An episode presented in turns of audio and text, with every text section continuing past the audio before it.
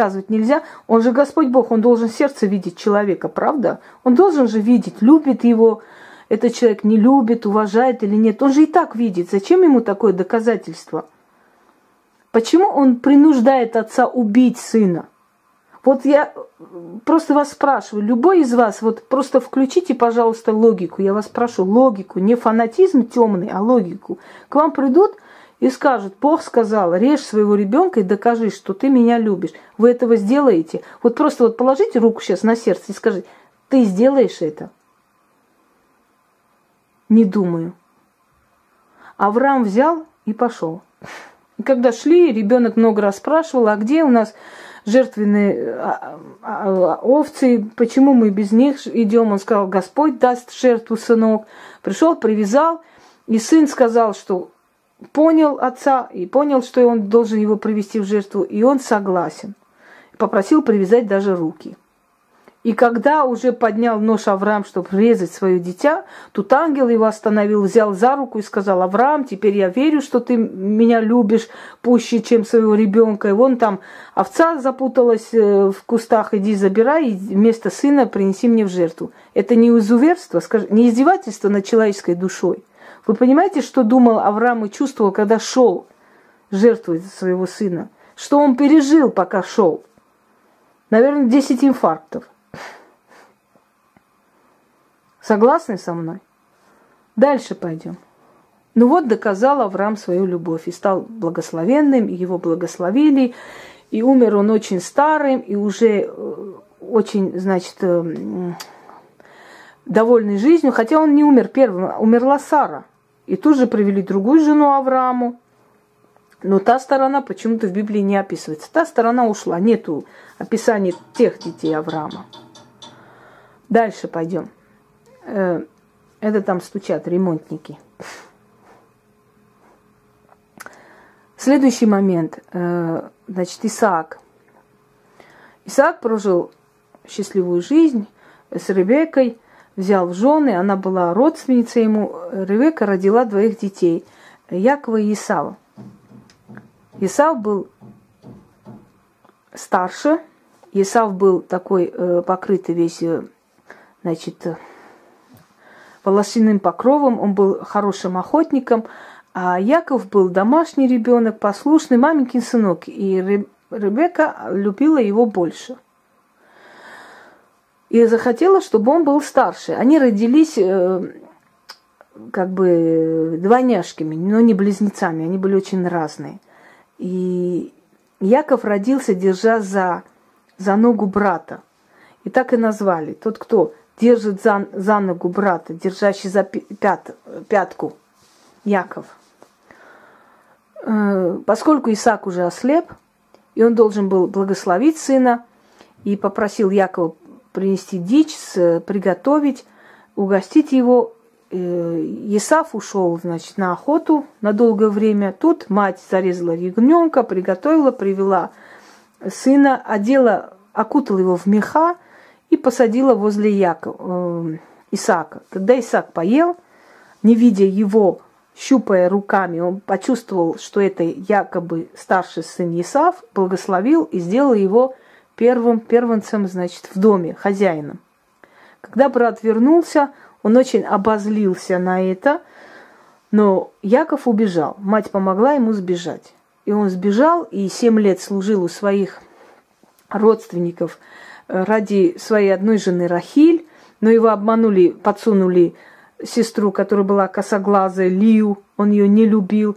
Через семь лет еще э, службы ему дали уже Рахиль, которая не могла родить, а Лия рожала, и они вот, э, понимаете, вот такое ощущение, что вот все, все недостойные поступки, описанные там именно Божьими людьми, считаются нормальными, да? Яков обманул брата, по сути, он обманщик, по сути, он предатель. Он обманул своего старшего брата, сбежал и стал любимчиком Бога. То есть вы замечаете, все отрицательные персонажи становятся любимчиками Бога. Все положительно обманутые, наказанные за что-то, непонятно за что, за что их наказывают, за что их пугают, запугивают. Во сне приходит, неясно. Значит, э, родственники также обманули, дали Лию, закрытый платком, э, он еще семь лет служил ради Рахиль. Родились, э, значит, дети. И когда Рахиль поняла, что она бесплодна, она начала с ним скандалить и кричать, и требовать ребенка. И он сказал, я тебе не Господь Бог, я ж не виноват, что он закрыл э, тебе, значит, ты не можешь родить. И как-то Рахиль увидела, что дети Лии играют какими-то ракушками, они ей понравились. Она захотела их забрать, и Лия разозлилась, мол, мужа забрала, теперь украшения детей забираешь. Она сказала, не бойся, если хочешь, я позволю, пусть он эту ночь проведет с тобой вместо ракушек. И когда он пришел, она сказала ему, я тебя купила, и ты эту ночь проведешь у Лии, потому что я купила, а она купила тебя ракушками. И смиренно, как ягненок, значит, Яков пошел спокойненько провести время с Лией. Вот задумайтесь дальше, да? Это говорит о характеристике мужчины. Я тебе, я, она тебя купила, я тебя продаю на одну ночь, иди к ней. Потому что мне ракушки понравились, я разрешаю, иди туда. И он не оскорбился, не обиделся, пошел туда, после чего Лия опять забеременела и родила ребенка.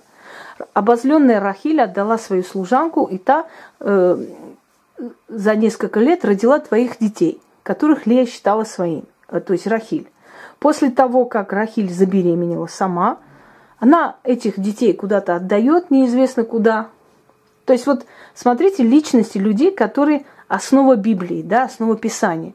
Люди, которые использовали, им родили ребенка, они их выкинули, когда родили своих детей. То есть спокойно это нормально воспринимается, да, бесчеловечность человека – ведь ребенок привыкает к тебе. А что здесь такое? Я уже своего родила, нас забирайте куда-нибудь выведите, идите отсюда все.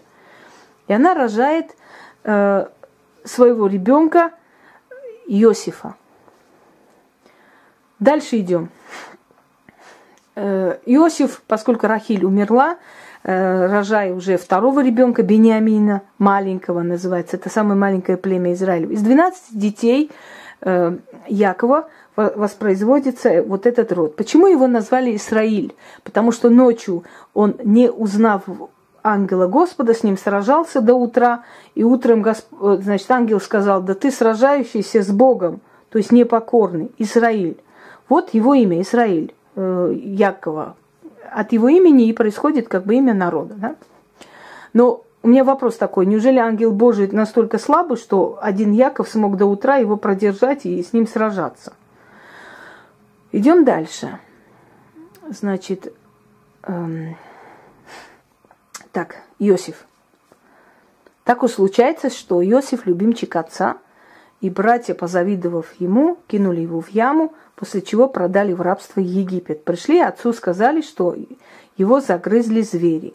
И Яков был безутешен, и не хотел смиряться ни с кем, и ни с кем никак не хотел утешиться потерей сына.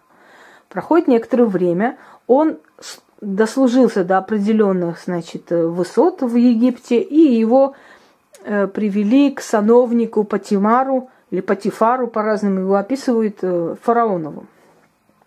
Его жена влюбляется в Иосифа. Иосиф говорит, что не будет прелюбодействовать и идти против Господа, и поэтому вырывается из ее, рук, она вырывает у него рубашку, и он убегает. Проходит некоторое время – в тюрьме он видит определенные сны, в общем, э, да, его братья туда загнали в, в яму из-за того, что он во сне увидел, как они все кланяются ему как Богу или как э, царю, и это им не понравилось. Но это не, знаете, не суть, так, это не, не самые такие важные вопросы, чтобы их обсуждать. Просто я говорю о, о тех вопросах, которые более значимы, да? Но через некоторое время почему-то он берет эту женщину в жены, отбирает у этого Патифара или Патимара, как там его звали – Почему-то он потом отбирает, когда он становится ближайшим соратником, сановником фараона. Он забирает эту женщину. Но если он не хотел эту женщину, почему он забирает, когда он становится кем-то? Это значит, он был труслив. Он испугался, что если у него будут какие-то отношения с этой женщиной, то он может за это расплатиться да, жизнью поскольку тот был царский сановник. А когда он сам стал вторым после фараона, он спокойно ее забрал. Ее э, в некоторых источниках называют Зухра. Не знаю, так ли ее на самом деле звали, Венера. Итак, я продолжу следующую часть.